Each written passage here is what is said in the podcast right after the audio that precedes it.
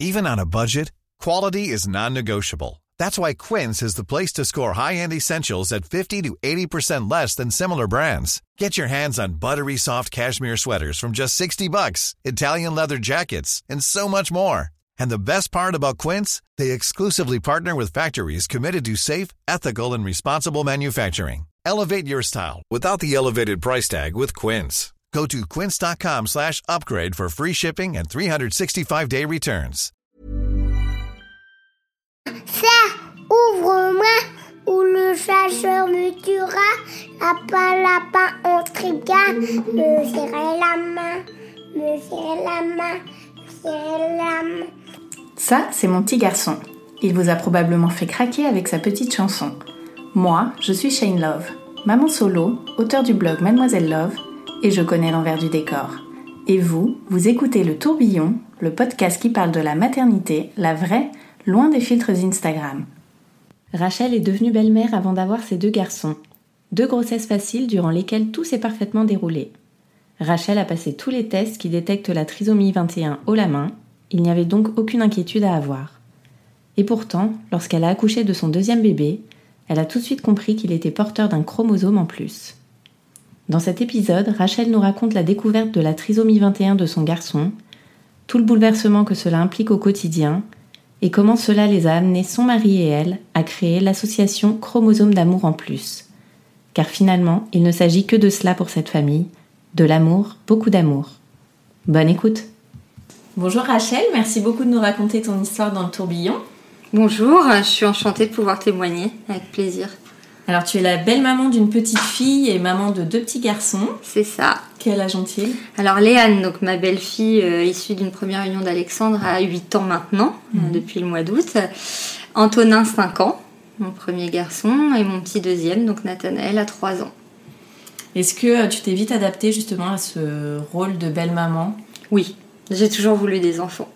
J'ai rencontré Alexandre sur le tard. Donc, euh, quand. euh, alors, c'était pas prévu que je me mette avec quelqu'un qui avait déjà un enfant. C'est voilà, le pur hasard. On s'est rencontrés, on s'est aimés. Il y avait cette petite fille euh, qui était toute jeune au moment où on s'est rencontrés, puisqu'elle avait 18 mois. Ah oui, Elle avait même pas deux ans. Donc, euh, non, ça a été une évidence. Enfin, ça s'est fait tout naturellement. Euh, Après, euh, on l'a pas si souvent, mais quand on l'a, on est ravis de pouvoir partager des moments avec elle. Et puis, euh, je pense qu'elle, elle s'est vite adaptée à moi, puisqu'elle était toute petite. Donc, euh, finalement, euh, elle m'a quasiment toujours connue. Et alors tu disais, t'as toujours voulu être euh, maman? Oui, toujours. Ça a toujours été dans mes rêves de petite fille euh, d'être maman. Alors pourtant j'étais un garçon manqué. Ça se voit pas comme ça, mais j'étais un garçon manqué. Et euh, j'ai toujours voulu être maman. Et c'était une souffrance parce que j'ai rencontré, comme je te disais, Alexandre assez tard. J'ai eu des copains, bien entendu. hein. J'en ai eu un très jeune. J'ai été en couple, j'avais 15 ans. Donc euh, je suis restée 5 ans avec le même garçon. Mais euh, à ce moment-là, lui voulait des enfants, mais j'étais beaucoup trop jeune pour y penser. J'ai voulu faire des études. Mais c'était toujours quelque chose que j'avais à l'esprit. J'ai toujours voulu être maman. Et tu te posais des questions du coup avant de rencontrer. euh, Avant de rencontrer Alex, je me disais, mais est-ce que je vais finir par trouver le, le, garçon idéal? Quand euh, j'ai rencontré Alexandre, euh, bah attends, écoute, c'est pas compliqué. J'ai 38 ans, euh, je l'ai rencontré, j'en avais bah, 20, euh, 29, 29, 30. Donc c'est quand même plutôt tard par rapport à mes copines, etc. euh, pour rencontrer euh, celui avec qui finalement tu fais des enfants. Et à quel moment euh, est venu le sujet de la maternité dans votre couple? Très vite. il avait déjà Léane, donc euh, lui pour le coup était déjà papa. Et j'ai pu constater que c'était un bon papa. Donc c'était aussi important pour moi de voir ça parce que ça m'a tout de suite, je me suis tout de suite dit, bah, il est impliqué euh, dans la vie de la petite, même s'ils sont séparés avec sa maman, et donc il n'y a pas de raison que ça se passe mal euh, si nous on a des enfants. Et on a eu Antonin euh, très rapidement, puisqu'on l'a eu, ça faisait un an, je suis tombée enceinte, ça faisait un peu plus d'un an qu'on était ensemble. Et alors comment s'est passée cette première grossesse? Très bien, parfaite. Une grossesse au top. J'ai été malade les premiers mois, hein, les fameuses nausées, etc. Mais euh, j'étais tellement contente que ça s'est super bien passé. Le petit, le seul petit bémol euh, sur cette grossesse, c'est la fin, puisque j'ai appris que j'aurais une césarienne programmée et pas un accouchement naturel. Ah, pour une Mm. raison particulière? Oui, parce que quand j'étais plus jeune, je souffre d'une endométriose, mais euh, une forme d'endométriose. C'est une adénomyose, donc c'est pas la plus euh, euh, sévère des, des formes, au contraire, mais j'ai des fibromes réguliers. J'en ai eu un très jeune. Enfin, quand je dis très jeune, j'avais une vingtaine d'années et euh, très gros, donc on a dû me retirer. euh, par célioscopie, sauf qu'à l'époque, on m'a pas. J'avais posé la question de savoir si j'aurais des complications, si je pourrais avoir des enfants, etc. Donc on m'a dit ouais, tu auras des enfants, il n'y aura pas de souci. Mais on m'a pas expliqué que j'aurais une grosse cicatrice sur l'utérus qui potentiellement pourrait m'empêcher d'accoucher naturellement. Et ça, je l'ai appris pendant ma grossesse d'Antonin, donc ma première grossesse. Et euh, sur la fin, toute fin, on m'a on m'a confirmé que ce serait euh, une césarienne programmée. Je l'ai su une semaine avant d'avoir ma césarienne en fait, parce qu'on espérait jusqu'au bout que ça pourrait être un accouchement naturel. Mais euh, il y a eu un collège de gynécologues qui s'est réuni quand même pour discuter de mon cas. Ayant récupéré tardivement mes, mon compte rendu d'opération, de, ma mon opération quand j'étais jeune, ils ont vu la taille de la cicatrice et m'ont dit qu'ils prendraient aucun risque et qu'il fallait pas que la cicatrice lâche avec les contractions. Donc il fallait que j'ai une césarienne programmée. Et Donc donc, j'ai fait tous les accouches, tous les cours d'accouchement, Ouais. sans pouvoir finalement accoucher euh, naturellement. Et donc, comment tu l'as géré émotionnellement? C'était compliqué? Bah, c'était compliqué, surtout une semaine avant, parce que j'étais psychologiquement pas prête. Mais en même temps, euh, j'avais tellement hâte de le rencontrer, c'était mon premier bébé. Donc, euh, j'étais contente aussi de me dire, bah, en plus, ça va être encadré. euh, comme c'est une première grossesse, un premier accouchement, finalement, c'est bien d'être encadré aussi, mais un peu frustrée ouais, de ne pas pouvoir donner naissance euh, naturellement, on va dire, à, à mon enfant. Mais après, euh, la césarienne, c'est aussi une expérience. euh, alors, j'ai pas vécu un accouchement naturel, donc je peux pas comparer, mais c'est aussi une expérience euh, quand même formidable. En plus, Alex a pu y assister, donc, donc on- finalement, on l'a fait tous les deux. Est-ce que tu t'es sentie tout de suite à l'aise dans ton rôle de maman? Complètement. Étonnamment, oui. J'aurais pas pensé. Alors, je dis pas que ça n'a pas été euh, difficile, parce que tout comme toutes les mamans, il y a des moments où on se dit, mais c'est pas possible, quand est-ce que je vais dormir? Quand est-ce que, quand est-ce que je vais pouvoir me reposer? Mais euh, non, je, je- ouais, je me suis tout de suite sentie à l'aise. J'ai tout de suite été inondée d'amour. Je pensais pas que c'était possible d'aimer à ce point. Parce que c'est vrai qu'il n'y a que quand on le vit finalement qu'on se rend compte que c'est un amour inconditionnel dès les toutes premières minutes qu'il y a un échange qui se fait. Je l'ai allaité, donc euh, c'était aussi euh, assez particulier parce que c'était pas dans mes projets à l'origine. J'étais pas du tout partie pour allaiter. Ah oui? Je m'étais dit ah non jamais, je pourrais pas faire ça, etc. Je m'en sentais pas capable et puis finalement c'est venu très naturellement. Donc j'ai allaité Antonin. C'était un petit peu compliqué pour Antonin. Mais, euh, mais finalement, ça s'est bien passé. Alors, c'était un tout petit poids, donc on avait un petit peu peur au début à la maternité, etc. Mais euh, non, très bien. Ça s'est très bien passé. Et alors, quelques années plus tard, vous décidez de faire un deuxième enfant. Ouais. Comment s'est passée cette deuxième grossesse? Alors la deuxième grossesse, euh, c'était une surprise. C'était pas. euh, en fait, on voulait un deuxième enfant, donc euh, là-dessus, il n'y avait pas de souci. Simplement, je fais vite des enfants, comme pour Antonin. C'est arrivé très vite. En fait, on pensait que ce serait plus long Mm. parce qu'il y avait eu la première, parce que j'avais repris la pilule, etc. Et finalement, j'ai arrêté la pilule et je suis tombée enceinte aussitôt quasiment.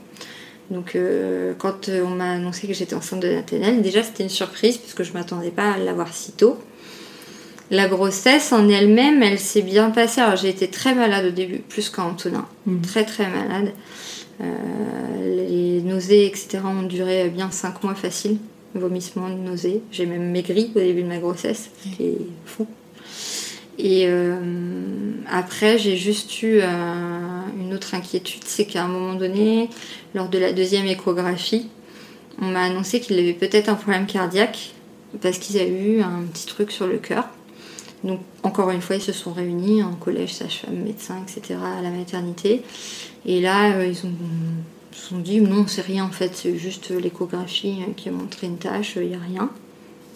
Donc, euh, tout allait bien. Et puis, sur la dernière échographie, on m'a dit euh, ah, finalement, il y a peut-être un problème cardiaque quand même parce qu'il y a une petite cavité euh, de son cœur qui n'est pas refermée. Donc, vous allez voir un, cardiopédiatre qui va faire une échographie spécifique dans le ventre euh, pour vérifier si le bébé a un problème cardiaque. Ça a été confirmé, donc c'était pas un gros problème. Le cardiopédiatre est très, rassurant en nous disant que c'était quelque chose souvent qui euh, se refermait soit avant la naissance, soit dans les suites euh, de la naissance, donc dans les premières semaines.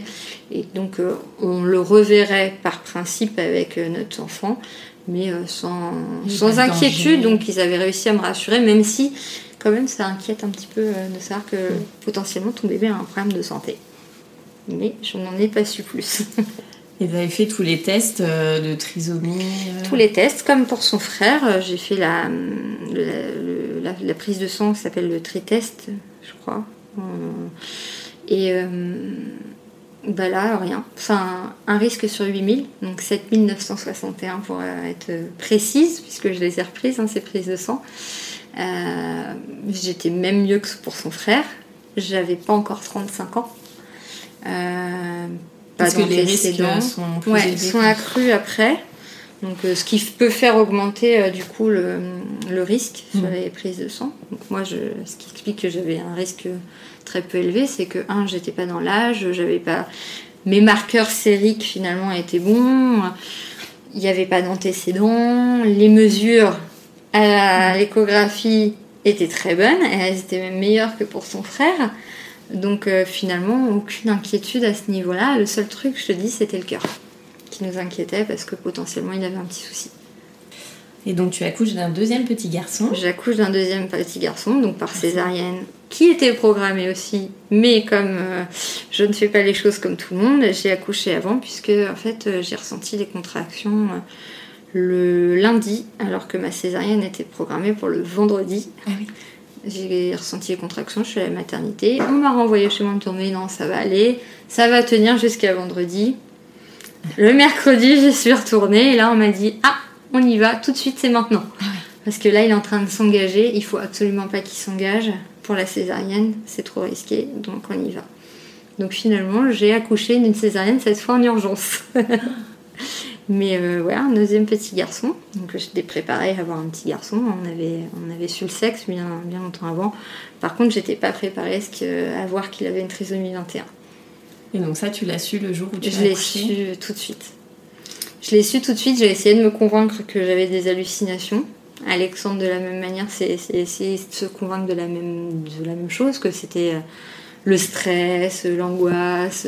Mais Parce que c'est quoi On te l'a posé en peau Alors euh, oui, quand euh, tu as une césarienne, euh, alors Alexandre était encore avec moi, même si c'était en urgence, on me l'a sorti et on me le présente en fait. On me le pose pas vraiment parce qu'il y a tout le champ, etc.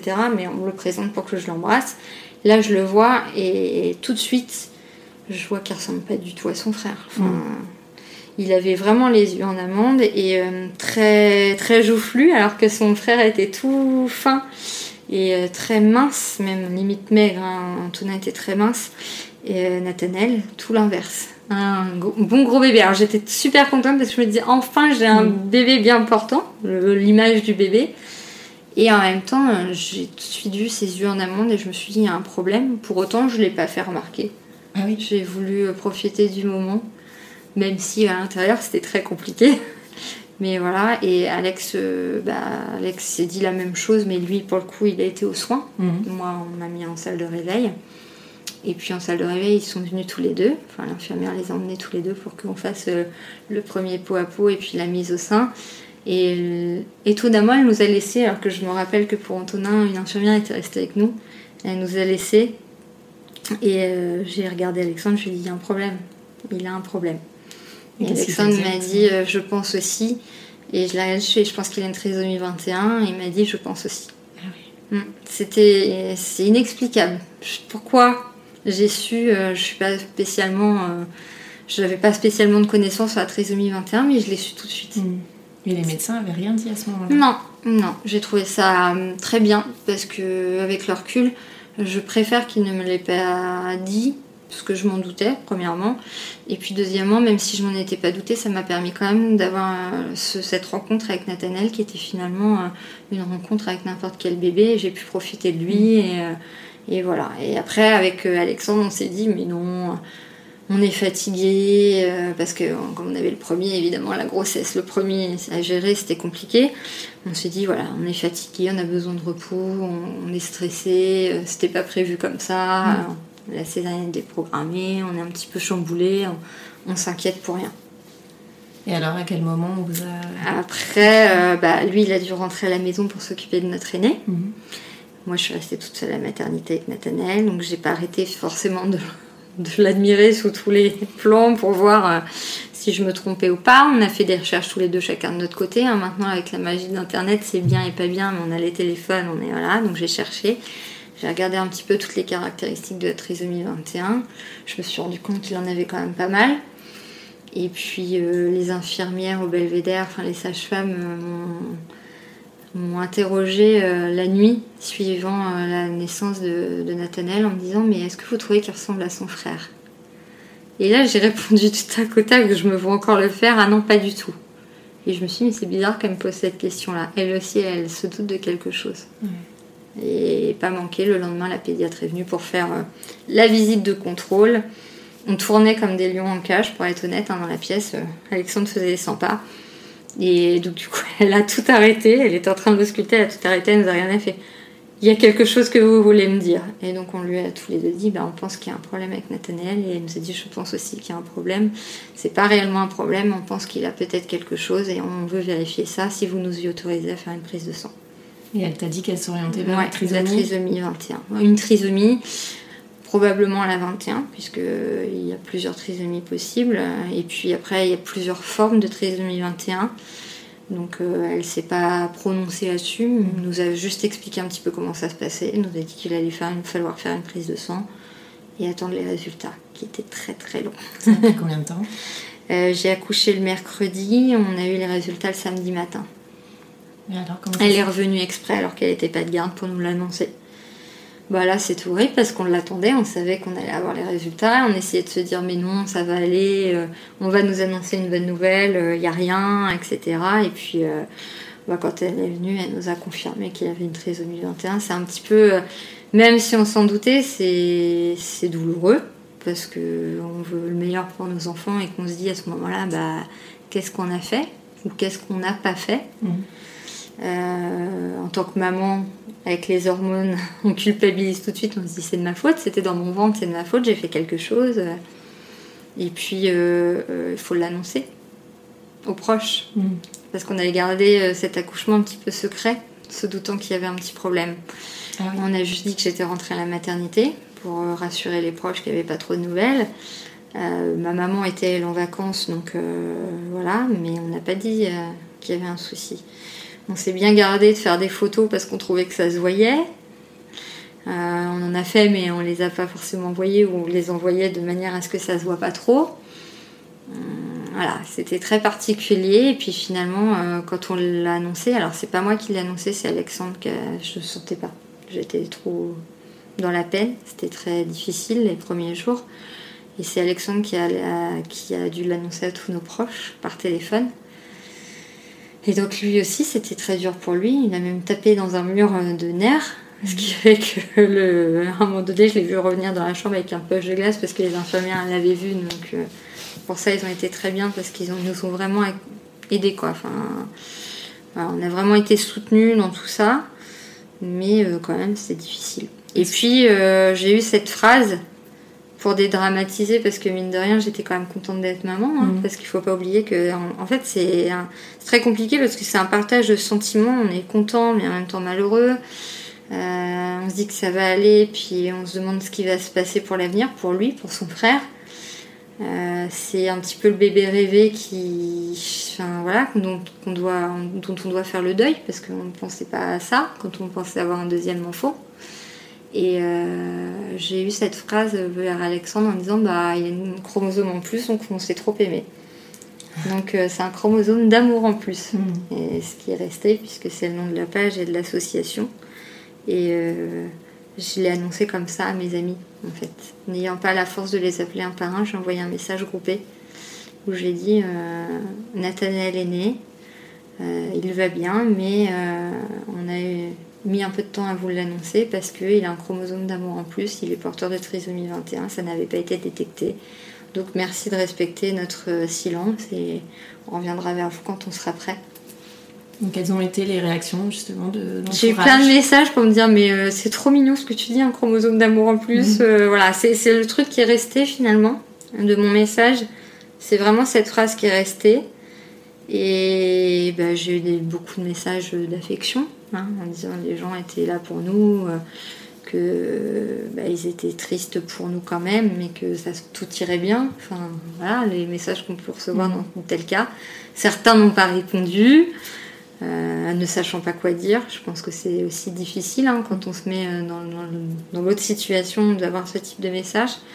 Et puis euh, j'avais beaucoup peur pour ma famille parce que je savais que c'était, c'était difficile. Ma maman, on est très proche et je me suis dit qu'elle allait, qu'elle allait en souffrir et je me suis pas trompée. C'était difficile pour elle aussi. Ah oui. Mm. Oui, parce que j'ai eu un papa en situation de handicap. mon papa a eu un accident cérébral quand j'avais 10 ans. Donc le handicap, on connaissait, c'était pas le même handicap, mais euh, pour le coup, euh, ça a quand même euh, fait partie de ma vie quasiment tout le temps. Donc du coup, pour ma maman, c'était un petit peu dur aussi de savoir que, bah, rebelote, j'étais repartie dans une spirale avec, avec des problèmes liés au handicap à gérer. Que t'ont dit les médecins par rapport à tout ça Le fait qu'ils n'aient rien vu aux échos? Est-ce que toi, tu leur en as voulu? Alors, je suis juriste. Donc c'est vrai que ce côté-là, ça peut paraître euh, étonnant pour la majorité des gens. même des collègues à moi qui sont juristes euh, sont étonnés. Mais non, j'en ai pas voulu au médecin parce que je sais que ce sont des statistiques. Je l'ai toujours su. Je l'ai toujours su, mais c'est quelque chose qu'on ne se dit pas quand on est enceinte, et fort heureusement, parce que euh, quand on est enceinte, on ne fait pas des bébés pour se dire ils vont, ils vont avoir un problème génétique, un problème de santé, euh, sinon on ferait rien, clairement. Et quand on est en grossesse, je pense qu'on est dans notre bulle et qu'on se dit on va avoir un bébé sans penser que euh, potentiellement les tests que l'on fait ne sont que des statistiques. Pour autant, je l'ai toujours su, puisqu'en plus je suis juriste et ma spécialité c'est le droit médical. Donc je ne peux pas en vouloir aux médecins dans la mesure où bah, voilà, Nathanaël est passé entre les mailles des statistiques et c'est comme ça. Quelque part, je préfère ne pas l'avoir su. Mm. Parce que si je l'avais su, il aurait fallu que je me pose une certaine question que franchement, je trouve très dur à se poser en tant que maman. Pour en avoir côtoyé des mamans qui se sont posées cette question-là, c'est très douloureux et au moins je n'ai pas eu à me prononcer sur ça et à faire un choix qui aurait pu être euh, très douloureux, autant pour moi que pour Alexandre, que pour la famille. Et, voilà, c'est. Nathanel, c'est un tsunami dans nos vies, mais finalement, c'est une bonne chose. Donc, euh, donc je préfère ne pas l'avoir su. Qu'est-ce que tu fais? Enfin, qu'est-ce que vous faites à ce moment-là? Qu'est-ce qu'il faut faire quand euh, il y a des démarches Alors oui, il y a tout un tas de démarches. C'était très difficile parce que bah, on vient d'accoucher, on est un petit peu fatigué. On mhm. avait l'autre euh, aîné à gérer qui était pas si vieux que ça puisqu'il avait 27 mois.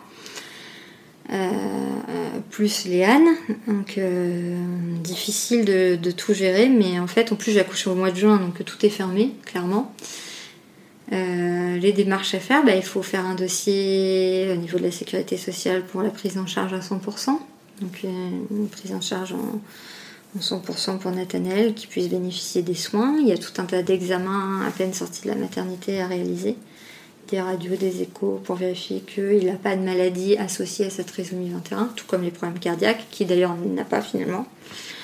Euh, il y a euh, un millier de démarches à faire, contacter un centre pour qu'il puisse bénéficier de séances d'orthophonie, de psychomotricité. Un centre qui est pour nous à Rouen assez sale euh, filier trisomie 21, qu'on a eu beaucoup de mal à joindre puisque c'est fermé pendant les vacances scolaires.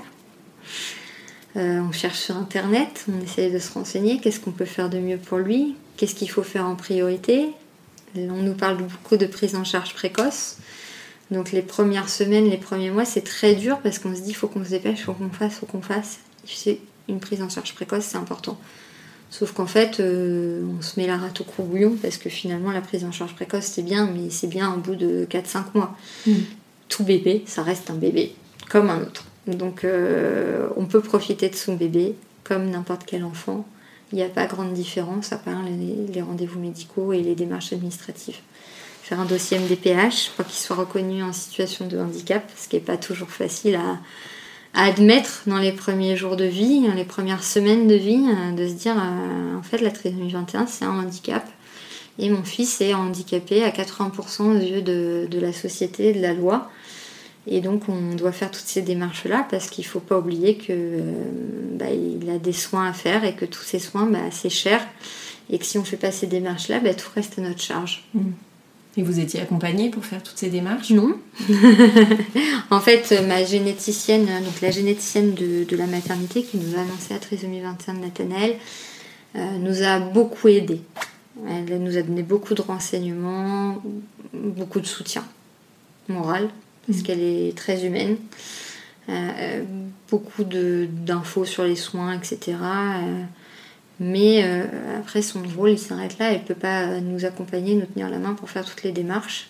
Et comme je te disais, le centre Trisomie 21 Rouen était fermé. Donc j'ai eu beaucoup de mal à les joindre. J'avais une adresse mail qui n'était pas la bonne. Euh, j'ai laissé des messages, mais j'avais personne qui me rappelait. Bon, après, ça, je te parle de ça, c'était les toutes premières semaines, hein, mais, mais n'empêche que ça rajoute un stress. Et à partir de combien de temps vous avez réalisé euh, ce qui vous arrivait? J'en sais rien du tout. Je pense que je l'ai réalisé très vite, mais euh, l'accepter. je l'ai accepté très vite aussi, je vais pas dire le contraire parce que c'est particulier. Mon fils, euh, tout comme le premier, euh, je te disais tout à l'heure, je ne pensais pas qu'on puisse aimer autant, mais je ne pensais pas que c'était possible deux fois, tu vois. Mm. Je pense que c'est possible à l'infini, mais euh, quand Nathanaël est né, autant j'ai vu sa trisomie tout de suite sur lui, autant je ne l'ai pas repoussé. Mm. je ne juge pas ceux qui le font parce que j'ai bien conscience que c'est compliqué pour l'avoir vécu. Mais je suis tombée complètement amoureuse de mon fils. et je suis toujours complètement amoureuse de lui, tout comme de son grand frère. Donc, en fait, je l'ai accepté assez rapidement. La situation, j'ai eu du mal à l'accepter. Mm. C'est-à-dire toutes les démarches à faire. Aussi me dire qu'est-ce qui va advenir. Est-ce qu'il va avoir des difficultés dans la vie? Il y en aura. On va pas se voiler la face.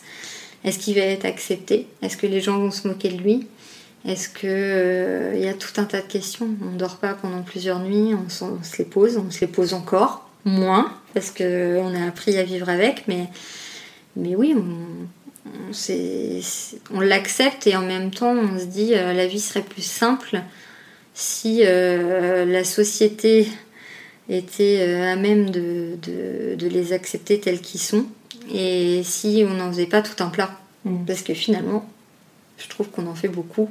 Parce que la trisomie 21, c'est quoi finalement? Bah, La trisomie 21, c'est un chromosome 21 en plus ça a plein de répercussions. Nathanaël, il a une trisomie 21 libre et homogène. Ça veut dire qu'en gros, son chromosome 21 est présent sur tous ses gènes, ou en tout cas la majorité de ses gènes. Donc on a fait son karyotype. évidemment, ils ne regardent pas chaque gène, mais ils en regardent un certain nombre, et de là, ils en déduisent si c'est libre et homogène ou pas. Donc lui, il en a une libre et homogène. Euh, il n'a pas de pathologie associée. Il pourrait avoir une pathologie cardiaque, il n'en a pas. Il est un peu plus fragile que les autres parce que la trisomie 21, ça génère une déficience immunitaire, donc il chauffe un peu tout ce qui passe. Il a un retard mental, retard moteur et, euh, des petits soucis de santé, mais euh, que n'importe quel enfant finalement pourrait avoir.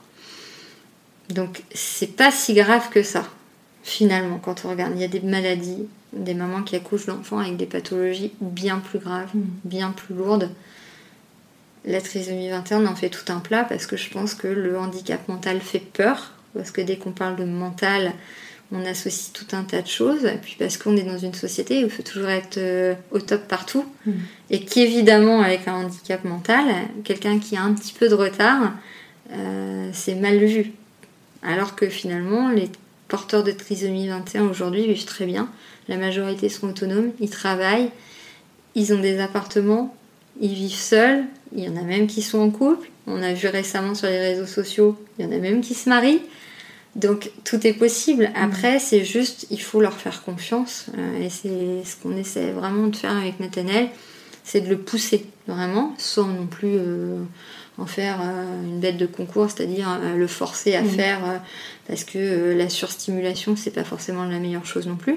Mais on le stimule et on lui fait confiance et on lui montre qu'on lui fait confiance et de là il se développe très bien. Alors c'est sûr que Nathanaël a 3 ans, il marche pas. Après, c'est Nathanaël, c'est son évolution à lui. Mais euh, du coup, on a rencontré plein d'autres familles avec des enfants porteurs de trisomie 21.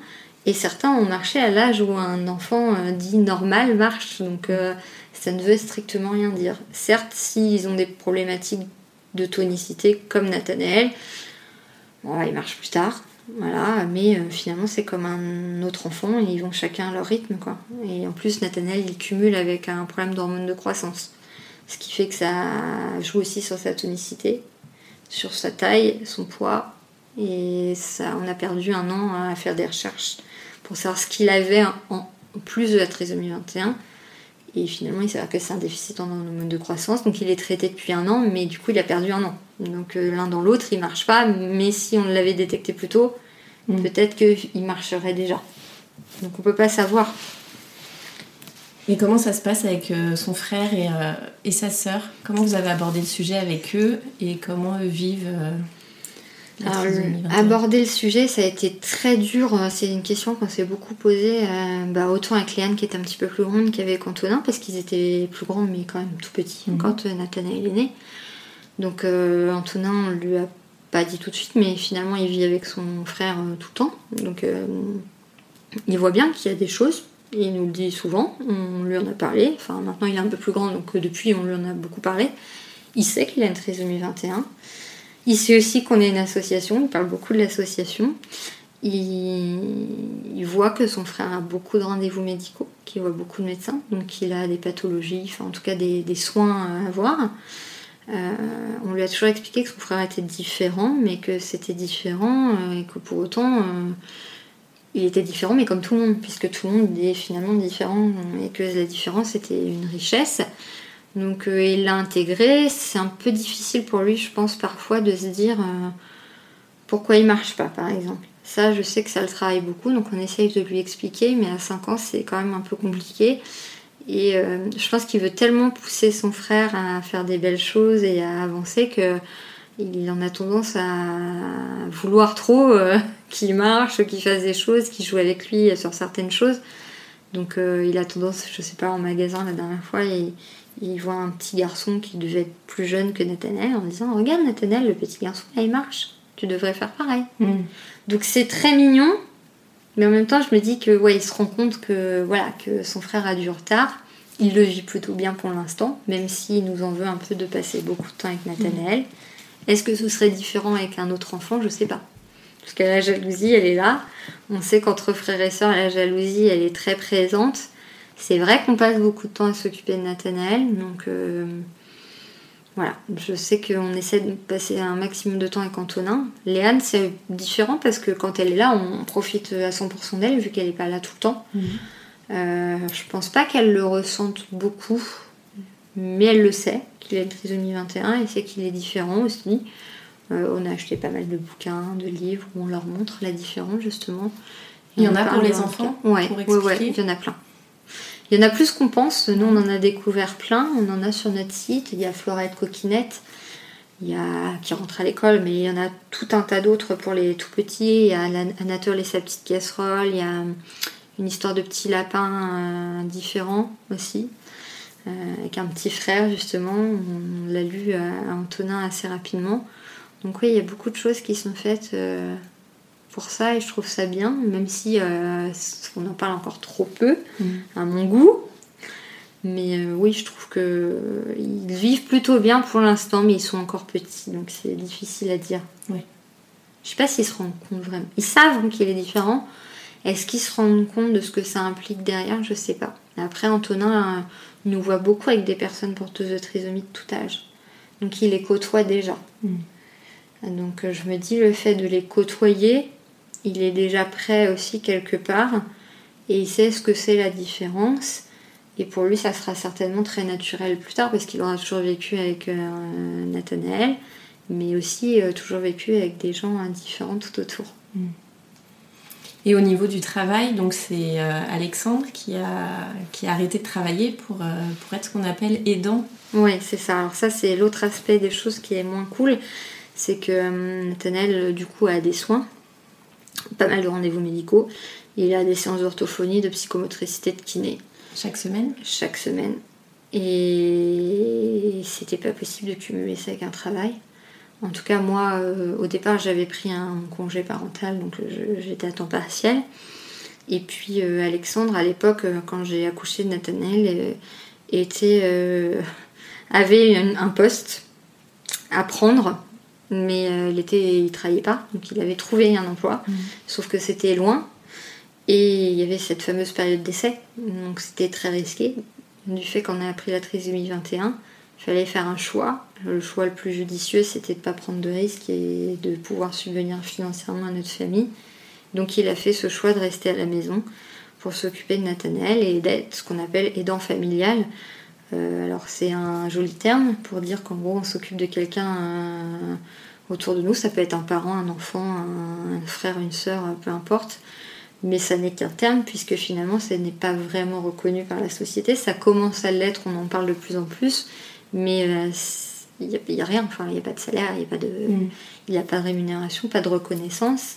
Le seul truc qu'il a, c'est qu'il cotise à la retraite. Voilà. Rien du tout. euh, donc non, pas de... Il n'y a Donc, aucune aide financière Aucune aide financière.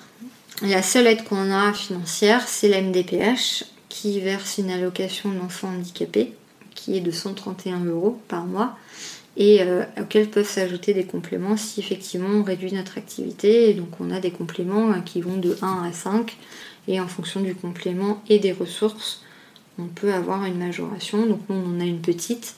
Là on a refait le dossier parce que à la base on pensait que Nathanaël irait euh, à la crèche encore cette année et qu'Alex pourrait trouver un travail, sauf qu'on n'a pas eu notre dérogation pour la crèche.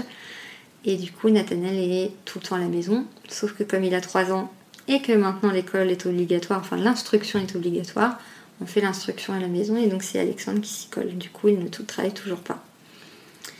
Comme moi j'avais un bon boulot, euh, j'y suis depuis 13 ans, donc j'ai des avantages d'ancienneté, de rémunération, etc. C'était ridicule que ce soit l'inverse, même si c'est pas facile pour tous les deux. C'est pas facile parce que moi en tant que maman, je voudrais être à la maison avec mes enfants, même si euh, c'est pas forcément la maman qui doit rester, on est bien d'accord, hein, mais c'est que moi j'ai une petite frustration de ne pas pouvoir être là pour tous les, les examens médicaux, tous les rendez-vous, etc. Et euh, bah, Alex, lui, à l'inverse, euh, à force d'être à la maison, il aimerait bien aussi faire autre chose de sa vie, ce que je peux concevoir parce que c'est pas forcément marrant. Est-ce que vous avez des remarques par rapport à ça dans, dans la société euh, que ce soit justement euh, Par rapport toi à... qui travailles Ouais, c'est arrivé, oui, oui, bah oui, il a hum, postulé, il a été euh, contacté par un chercheur, de, un chasseur de tête, donc, euh, parce que euh, Alexandre a un beau parcours professionnel aussi, donc euh, il pourrait très bien travailler, c'est pas le problème. Et donc il lui expliquait la problématique de Nathanaël, euh, du fait qu'il pouvait travailler mais que ce serait bien en télétravail et à temps partiel parce qu'il y a des rendez-vous, etc. Donc le, type au départ lui disait ah bah oui euh, très bien on va, on va essayer de faire ça, euh, j'ai un poste potentiellement, etc. Puis au final c'est arrivé que plusieurs jours après il le recontacte en disant finalement le temps partiel, télétravail ça peut être possible, il faudrait que vous soyez tant de jours par semaine à Lyon, donc on habite à Rouen. Donc, euh, il disait, bah, c'est pas possible. C'est pas, pour l'instant, c'est pas possible tant que je suis pas assurée d'avoir un job qui rémunère. On peut pas tout lâcher, prendre des risques. Enfin, c'est pas possible. Et euh, le type lui a quand même dit, mais pourquoi c'est pas votre femme qui reste à la maison? Hmm. Comme si c'était naturel. Voilà. Et donc, euh, bah, bah, du coup, Alexandre avait, avait, répondu assez sèchement et on avait même fait un post après en disant, mais depuis quand c'est une obligation que ce soit maman qui reste à la maison et pas papa. Et pourquoi elle devrait arrêter sa carrière alors que elle a un job etc après c'est notre choix parce que financièrement on peut pas faire autrement. Et puis parce que aussi euh, ce serait ridicule de tout, de tout plaquer alors que j'ai un bon travail. Mais c'est quand même fou cette euh, mentalité de se dire ah, mais euh, madame a qu'à rester à la maison. Mais oui madame n'a qu'à être maman au foyer Et alors, euh, côté scolarité, comment ça se passe euh, pour Nathanaël? Ben, Pour l'instant, ça se passe pas, parce que Nathanaël ne va pas à l'école. Il était à la crèche juste avant Alors, il était à la crèche quand nous habitions avant, puisqu'on a, on a déménagé là euh, il y a un an. Euh, il était dans une crèche municipale, la même crèche que son petit frère, son grand frère, pardon. Donc, ils étaient dans la même crèche au tout début. Après, Antonin est rentré à l'école en maternelle et Nathanaël est resté à la crèche. Ça On a- n'avait pas posé de soucis du Aucun. tout, rien. aucun souci, on a juste une remarque quand Nathanaël est né, parce qu'il avait déjà sa place, on avait fait les démarches. Et euh, quand il est né, on a appelé la mairie pour les prévenir. Et donc là, on nous a dit, vous pouvez pas nous le dire avant. Ah, si on l'avait su, on l'aurait dit, mais bon, c'est pas grave. Non, ça a posé aucun problème parce que la crèche municipale dans laquelle était Antonin était une crèche très bienveillante avec une directrice au top. Il y a eu plusieurs directrices qui se sont succédées mais qui étaient très bien. Et la dernière en date était une ancienne directrice de Camps. Donc euh, très au fait du handicap et euh, ils adoraient Nathanaël. Tout le personnel adorait Nathanaël. C'est pour ça aussi qu'on pensait avoir une dérogation qu'on n'avons pas eue. Parce que eux étaient prêts à garder Nathanaël à la crèche. Ils auraient même souhaité le garder. Simplement, la municipalité de Rouen nous l'a refusé au motif qu'on avait déménagé, ce qui n'est pas faux, et qu'on n'avait qu'à trouver une autre solution, sauf qu'on a eu le refus en août. Tant te dire qu'en août, pour trouver une autre solution, surtout en campagne, c'est impossible. Ah, Puisque maintenant vous êtes en campagne rouennaise. Voilà, on est en campagne rouennaise, il n'y a pas de crèche municipale, on est dans une toute petite commune. Euh, les crèches dans les villes alentours, évidemment, étaient déjà euh, prises, de, prises complètement, enfin il n'y a plus de place. Euh, on est sur des listes d'attente, mais on n'espère pas trop. Euh, et, puis, euh, et puis les nounous, bah, encore une fois, c'était compliqué de prendre un contrat avec quelqu'un sans savoir si euh, finalement on pourrait aller jusqu'au bout du contrat, puisque Alex n'est plus indemnisé par Pôle emploi depuis bien longtemps, et que tant qu'il ne trouve pas un travail, on ne peut pas payer une nounou, c'est très cher, hein. donc on ne peut pas payer une nounou avec un seul salaire. Et même s'il trouve un travail, il y a toujours cette fameuse période d'essai. Donc il avait trouvé un CDD. Il avait été touché par un CDD qui était hyper intéressant. Simplement, ça restait un CDD et personne ne nous fait des contrats temporaires. Donc euh, pour l'instant, on n'a pas de solution. D'accord. Et les autres crèches, c'est très cher. Donc euh, les crèches hors crèche municipale ne sont pas, les tarifs ne sont pas les mêmes, d'autant que Nathanaël a 3 ans. Donc à 3 ans, le tarif n'est plus le même dans la mesure où les aides ne sont plus les mêmes par la CAF ou la. Nous, on dépend de la mutualité sociale agricole, mais c'est pareil, les aides sont, sont dégressives, même quand l'enfant est en situation de handicap. Donc c'est compliqué. Il va aller à la maternelle? J'espère. On fait tout pour qu'il y aille l'année prochaine. On va faire les démarches là bientôt. Il faut qu'on les fasse dès maintenant pour septembre de l'année prochaine. Parce qu'il faut demander une AVS, enfin maintenant AESH. Il faut. Euh, quelqu'un qui s'occupe de lui. euh, Voilà, il faut qu'on fasse euh, toutes les démarches euh, vis-à-vis de la MDPH, vis-à-vis de l'école, avec des plans, voir combien de temps il va y aller, s'il va toute la journée, pas toute la journée, toute la semaine ou pas. C'est assez compliqué. Je trouve que c'est. Mais beaucoup de parents d'enfants en situation de handicap, quel que soit le handicap, ils sont confrontés. Je trouve ça très très compliqué de faire ces dossiers-là parce que déjà, un, il faut s'y prendre très longtemps avant. Ce qui fait que là, on va s'y prendre maintenant. Nathaniel ne marche pas encore. Je sais pas s'il marchera l'année prochaine. Normalement, oui, parce qu'il est en bonne voie. Mais je sais pas comment il marchera. Je sais pas s'il oralisera un peu plus, c'est-à-dire est-ce qu'il parlera mieux ou pas. Je sais pas du tout s'il sera propre ou pas. Donc c'est hyper dur parce qu'on doit se projeter dans le dans l'avenir avec euh, des souhaits quant à l'aide potentielle qu'il peut avoir sans savoir finalement s'il aura besoin de cette aide-là euh, en septembre prochain. Je- C'est quelque chose que je comprends pas très bien dans notre système actuel. Voilà, il faut qu'on demande l'autorisation du directeur de l'école alors que l'école est obligatoire. Ceci ne veut pas l'accueillir, c'est très compliqué. Il y a tout un truc, tout un, voilà, tout un monde qui m'échappe, euh, auquel je vais bientôt être confrontée, mais c'est vrai que ça me fait un peu peur. J'avoue que je suis pas très rassurée de devoir faire toutes ces démarches et euh, j'espère que ça va bien se passer. Parce que je suis sûre qu'il sera très bien à l'école. Il était très bien à la crèche, il s'entendait très bien avec les autres enfants.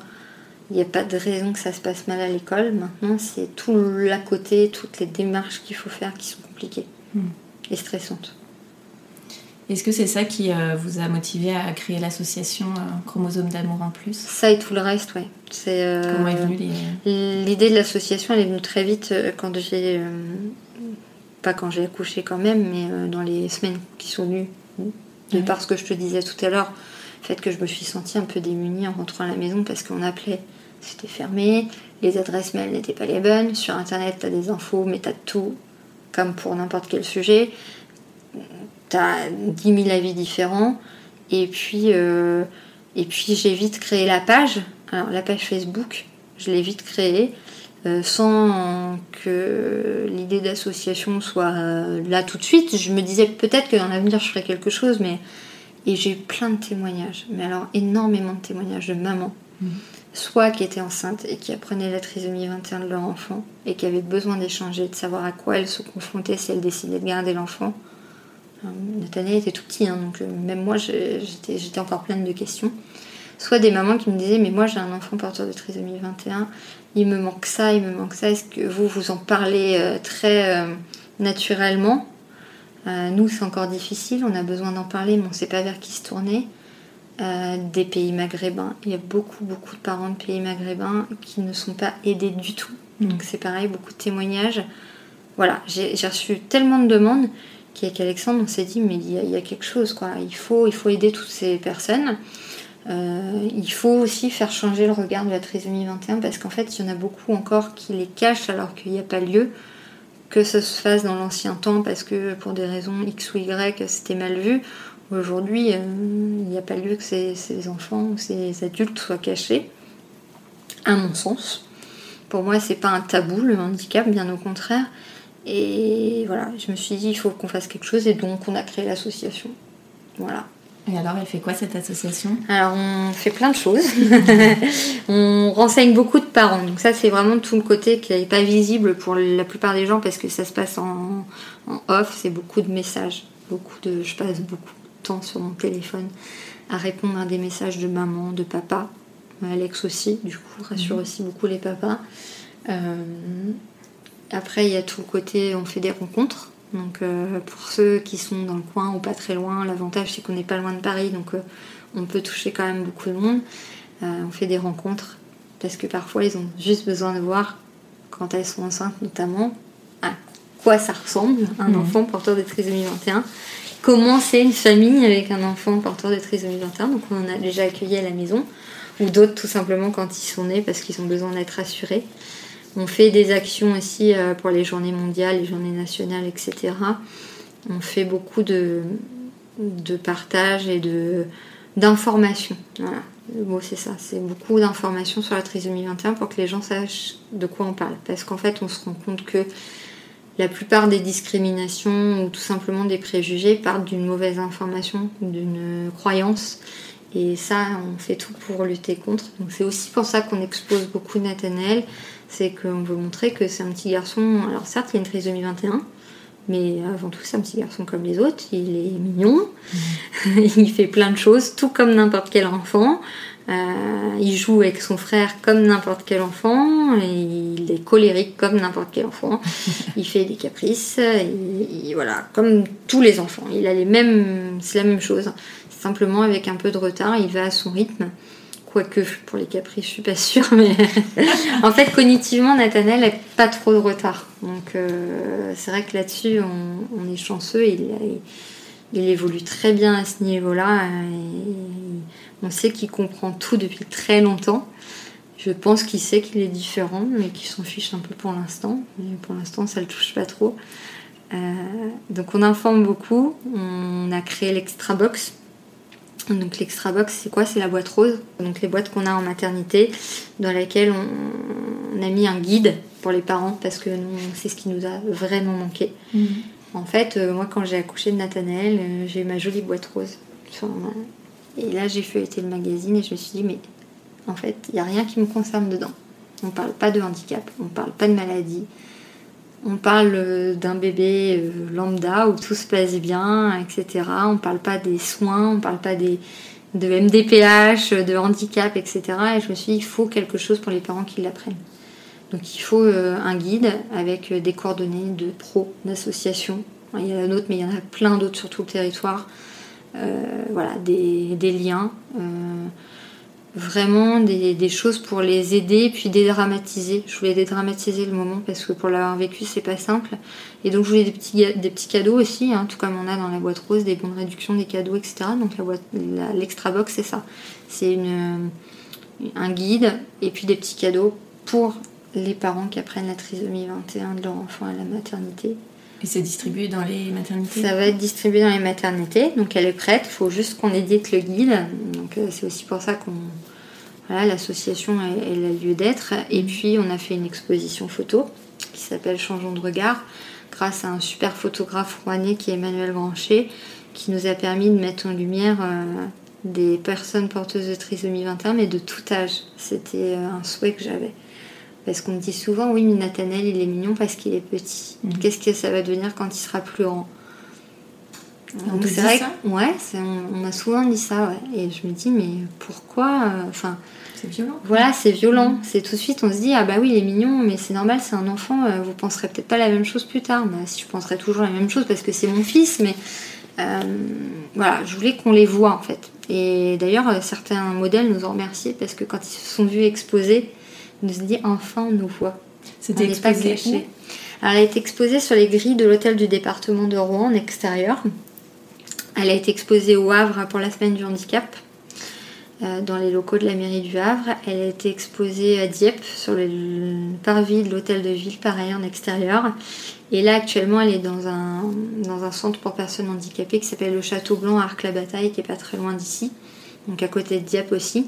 Et on fait en sorte qu'elle soit itinérante, donc elle va voyager un petit peu partout dans la France. Donc on est en train de voir avec plusieurs villes de France qui veulent accueillir cette, euh, cette exposition parce qu'on a eu beaucoup de retours positifs et c'est les gens qui viennent à nous pour justement la, l'accueillir. Donc on trouve ça génial.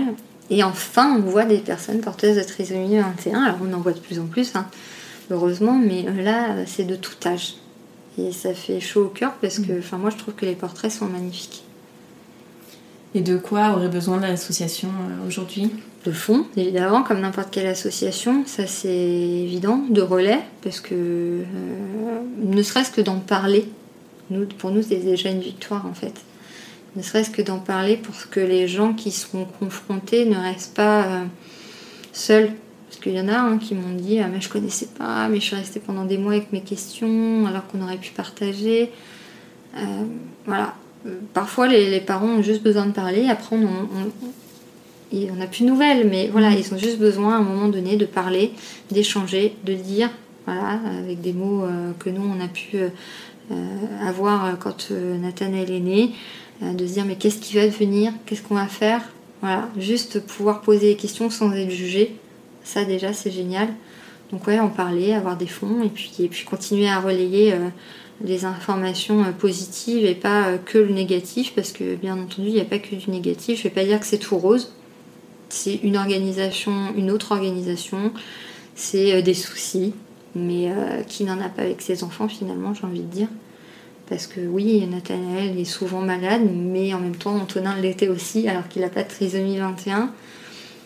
Donc je me dis, euh, je m'inquiète beaucoup, Alexandre s'inquiète aussi, mais on s'inquiète tous pour nos enfants et on fait pas des enfants pour qu'ils soient euh, parfaits, en bonne santé. Euh, voilà, c'est pas des statues, on peut pas les protéger de tout. Donc finalement, je me dis, c'est pas différent d'une autre maman.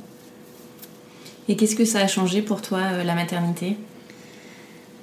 Oula, qu'est-ce que la maternité a changé pour moi? Bah, Plein de choses. Je me suis. Bah, tout d'abord, je me suis révélée, euh, alors plus à Nathanaël qu'à Antonin parce que j'avais pas les mêmes problématiques et euh, comme je te disais tout à l'heure, je suis d'un naturel assez timide et avec euh, l'association et la trisomie 21 de Nathanaël, j'ai tellement voulu en parler parce que je, ressentais le besoin, tout simplement, parce que c'était un choc, j'avais besoin d'en parler.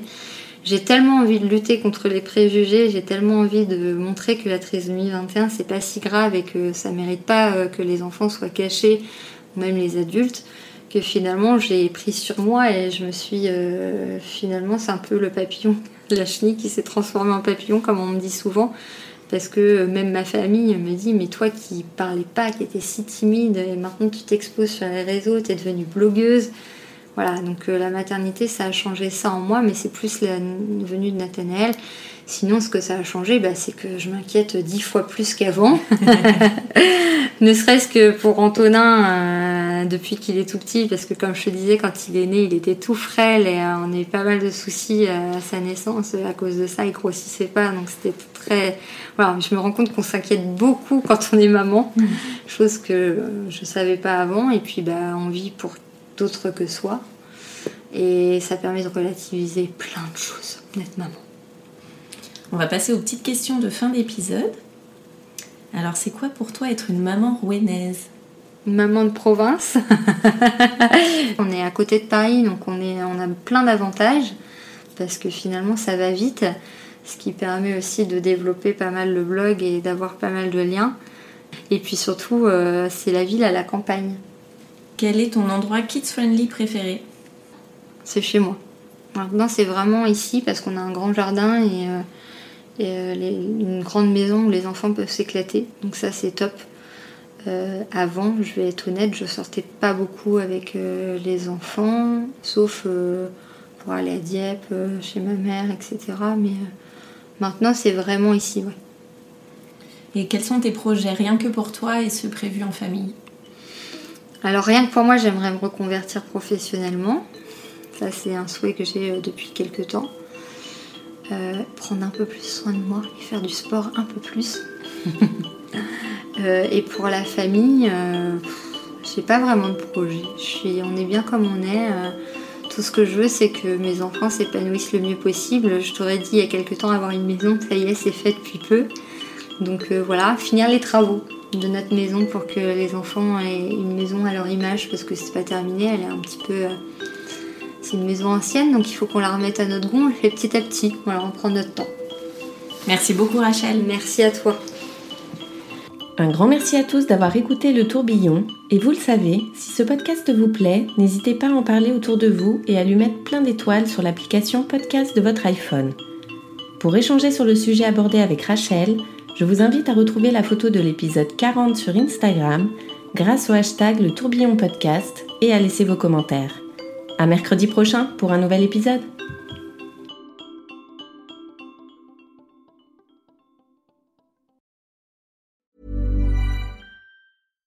When you make decisions for your company, you look for the no-brainers. And if you have a lot of mailing to do, stamps.com is the ultimate no-brainer. It streamlines your processes to make your business more efficient, which makes you less busy. Mail checks, invoices, legal documents, and everything you need to keep your business running with Stamps.com. Seamlessly connect with every major marketplace and shopping cart. Schedule package pickups and see your cheapest and fastest shipping options from different carriers. With rates up to 89% off USPS and UPS rates. And with the Stamps.com mobile app, you can take care of mailing and shipping wherever you are. Make the same no-brainer decision as over 1 million other businesses with stamps.com. Sign up with code program for a 4-week trial plus free postage and a free digital scale. No long-term commitments or contracts. That's stamps.com. Code program.